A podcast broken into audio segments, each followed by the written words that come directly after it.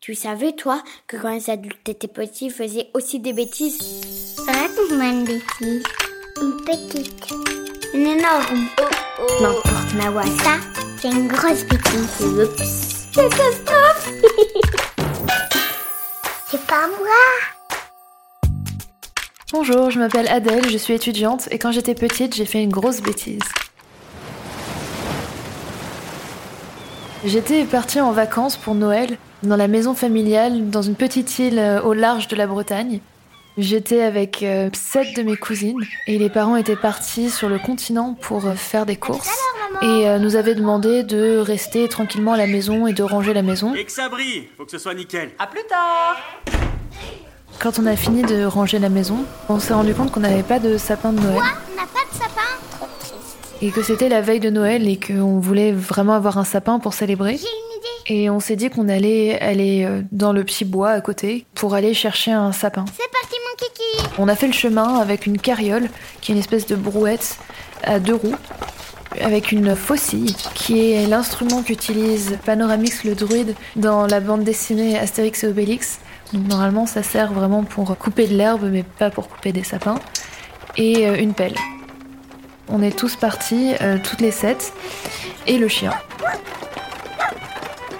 On a effectivement trouvé un tout petit pain Ah, voilà, là. et on s'est dit celui-là il est pour nous. Ah ouais, il est super. On a pris la faucille, on a essayé de taper sur le sapin pour le couper, mais ça marchait pas trop. J'y arrive pas Ensuite, on a essayé de scier avec le- la faucille, mais ça marchait encore moins. J'ai une idée. On va le déraciner. Comme ça, on pourra le replanter après. Alors, on a pris la pelle et on a creusé tout autour du sapin.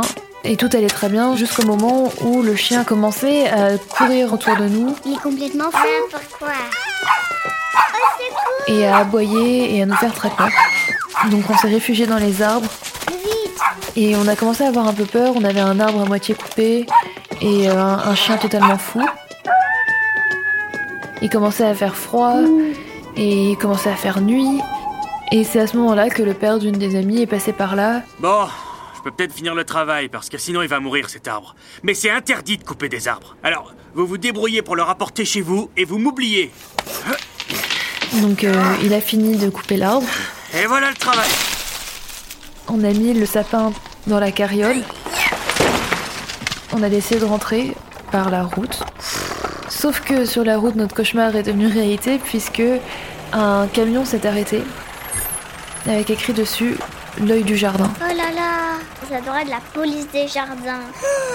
Il s'est arrêté et le conducteur nous a dit Eh, Pépette, qu'est-ce que vous fabriquez là avec ce sapin Heureusement, on avait une des amies qui était assez bonne menteuse et qui a dit au conducteur Ça, c'est l'arbre de notre grand-mère. Et comme elle en veut plus, on va l'apporter à nos parents. Que ça, ils pourront le replanter. ah, ah bon, d'accord. Bon, ben, bonne journée alors. On s'est dit qu'on allait éviter la seule route qu'il y a sur cette petite île et qu'on allait passer par la plage et les rochers. Comme les contrebandiers euh, dans les récits de pirates, on a décidé de passer par les petites criques Ah, c'est lourd alors que le soir tombait, C'est froid on avait les pieds dans l'eau, on avait froid. Au bout d'un moment, on a réussi à rentrer chez nous et on a attendu le retour des parents. Nous, on n'était pas très fiers de notre coup, on voyait que c'était vraiment une bêtise.